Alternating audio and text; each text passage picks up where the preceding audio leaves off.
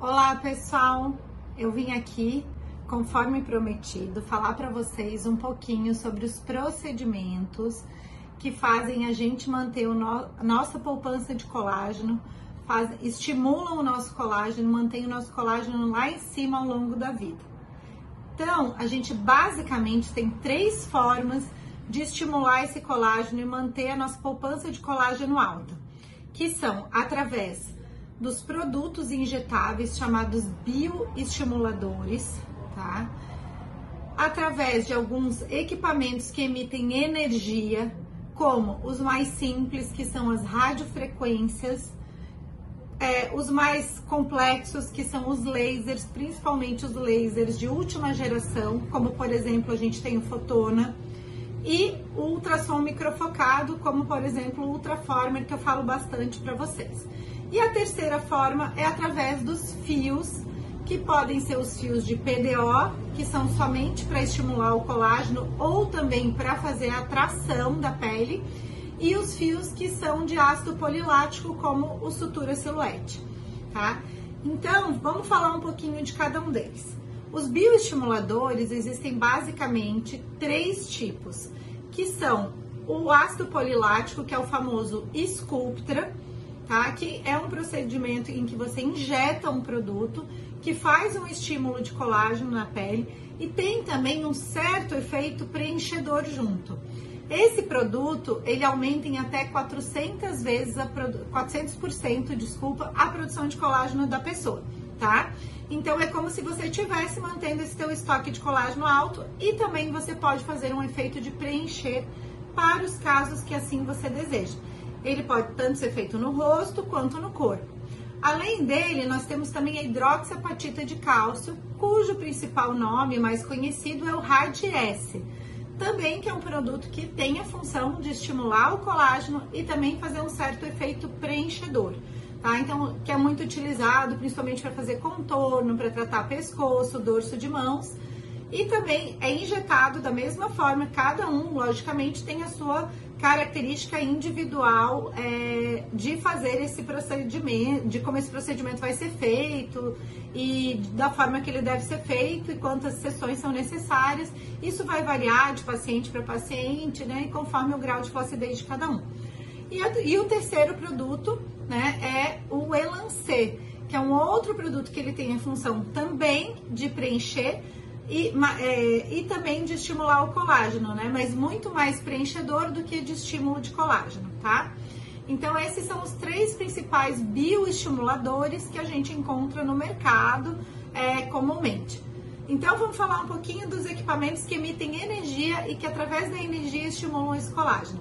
O principal, né, que hoje a gente já ouve falar e que todo mundo conhece, é o ultrassom microfocado. O ultrassom microfocado, ele é um aparelho que ele vai emitir uma energia lá na profundidade, vai conseguir fazer uma queimadura lá na musculatura, tá? Para fazer um efeito de contração dessa musculatura e também de contração dessa pele, porque ele também tem uma ponteira que vai na pele, né, na parte mais profunda da pele e também na parte mais superficial, e ao mesmo tempo, além dele fazer essa contração dessa pele, ele também vai promover um estímulo de colágeno nessa região, tá? Através de uma queimadura, né, física, tá? Então é basicamente energia que passa através da pele e faz micro pontinhos de coagulação lá na profundidade.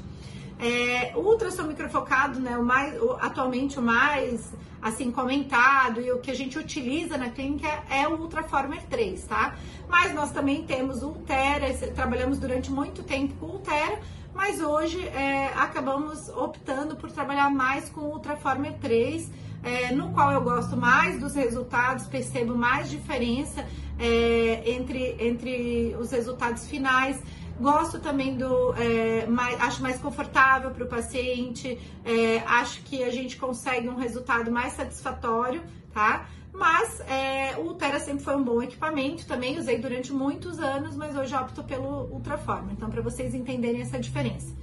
E aí, claro, as, as, as radiofrequências, que são né, os aparelhos que a gente usou durante muitos e muitos anos e que até hoje a gente usa, principalmente para áreas corporais, por eles ser um tratamento que a gente consegue abranger uma área maior, né, com excelente custo-benefício. Mas também para uma paciente jovem que eventualmente queira um procedimento que às vezes de valor agregado mais barato, que não seja um procedimento é, tão oneroso, a radiofrequência, é, dependendo, claro, da, da, do tipo de radiofrequência, é uma boa opção. Ela exige que você faça mais sessões, né? Então, é um procedimento que você é, tem que estar o tempo todo fazendo, não é uma coisa que você vai fazer uma vez e depois não vai mais precisar fazer. E você tem que estar muito atento ao tipo da radiofrequência e a potência dessa radiofrequência.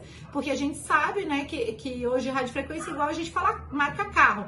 Carro tem N tipos e modelos. Então, logicamente, né, o tipo de aparelho, a potência desse aparelho, a característica desse aparelho vai também interferir no resultado final, tá? Mas a gente tem boas opções de radiofrequência, por exemplo, a região dos olhos, para a região de pescoço, para a região também de mãos, tá? Então, é uma, uma, uma excelente opção que a gente pode manter ou tanto para manutenção ao longo do ano, ou como um tratamento para uma área maior que a gente precisa tratar, em que fica muito, muito é, assim oneroso você fazer vários tratamentos com ultraformer ou com laser. É, então é uma excelente opção também, tá? E além disso, a gente tem os lasers, né? Principalmente os lasers agora mais modernos, que a gente utiliza lá na clínica Fotona, principalmente através da técnica Fotona 5D, tá? Em que você consegue não só um laser que ele atua na, na, na superfície da pele, melhorando a superfície da pele, mas também ele atua lá na profundidade, fazendo estímulo de colágeno importante, então mantendo esse banco de colágeno é, bem em dia e não só isso, mas também fazendo um efeito de lifting, é, no qual você consegue trabalhar os ligamentos mais profundos da face, reposicionar e com isso até melhorar o bigode chinês, melhorar né, o lábio, dando um efeito de eversão do lábio, né, deixando toda essa pele mais bonita, mais viçosa, mas também com mais colágeno, tá? Então, é, e agora, por último, né, a gente já falou dos bioestimuladores injetáveis, já falamos dos equipamentos de energia e agora a gente vai falar dos fios, tá? Então, os fios, né, os fios de PDO, ele nada mais são do que uns fiozinhos, tá? Que a gente coloca dentro da pele. Esse fio, ele atua como um corpo estranho nessa região da pele e com isso ele vai fazer com que o corpo comece a produção de colágeno. Então ele pode ser utilizado para pálpebras, pode ser usado para aquelas ruguinhas aqui ao redor do olho, pode ser usado para quem tem aquelas rugas mais profundas aqui na glabela, que só a toxina botulínica às vezes não consegue resolver, ou na testa, também para a região aqui da marionete, né, do código de barras aqui da boca, tá?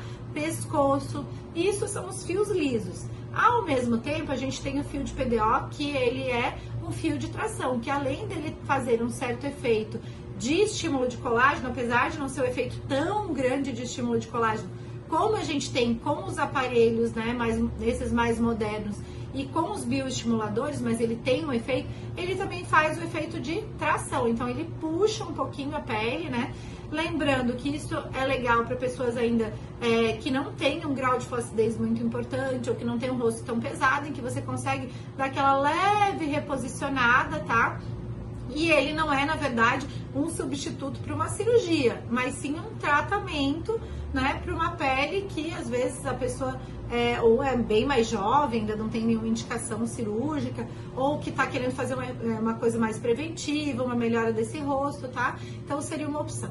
A outra opção é o sutura silhuete, né? que, é um, que é um fio que ele é envolto em ácido polilático, que é aquele mesmo produto que a gente tem no Sculptra, e ele é um fio que ele tem uns conezinhos de que ele é basicamente um fio de sustentação com estímulo de colágeno, né? Então ele é um fio muito bom para a gente utilizar aqui no contorno, para a gente passar aqui na bochecha, para dar aquela subidinha que falta, né? Melhorar os ângulos da face, mas ao mesmo tempo também ele tem essa função de estimular o colágeno então ele se torna um fio muito interessante com esse objetivo, né? Inclusive para pescoço, tá? Então falamos basicamente das três formas de estímulo de colágeno que existem, né? Que são os bioestimuladores injetáveis, os equipamentos de energia, principalmente as últimas tecnologias, né? Que são as que têm mais efetividade nesse sentido de melhorar o estímulo de colágeno com mais comprovação científica. E também é os fios, tá? Então, sempre o ideal, quando possível, é que ao longo da vida a gente vá mesclando os tipos de tratamento para que a gente crie vias diferentes de estímulo de colágeno e a pessoa tenha uma melhora muito maior nesse caso, tá? É, sempre a associação de tratamentos ela é superior. A gente sabe que a formação do novo colágeno, a neocolagênese, né, que é o nome científico para isso, ela é muito superior quando a gente associa as técnicas, tá? Então eu espero que eu possa ter ajudado vocês com essas dúvidas que as pessoas sempre me mandam perguntando o que, que é melhor, o que, que é pior. E, gente, não existe é, melhor ou pior, existe o melhor para você. Então, lembre-se que você tem que ter aquele dermato da vida, que você casa com ele, né, e com ela, e que você vai vai estar tá te acompanhando sempre e vendo o que é melhor para você, escolhendo o melhor tratamento para você em várias fases da vida, porque isso vai mudando, tá? E que te oriente desde cedo a começar a cuidar, tá bom? E eu espero que vocês me deem o prazer de ser a dermato de vocês. Um beijo grande, até breve.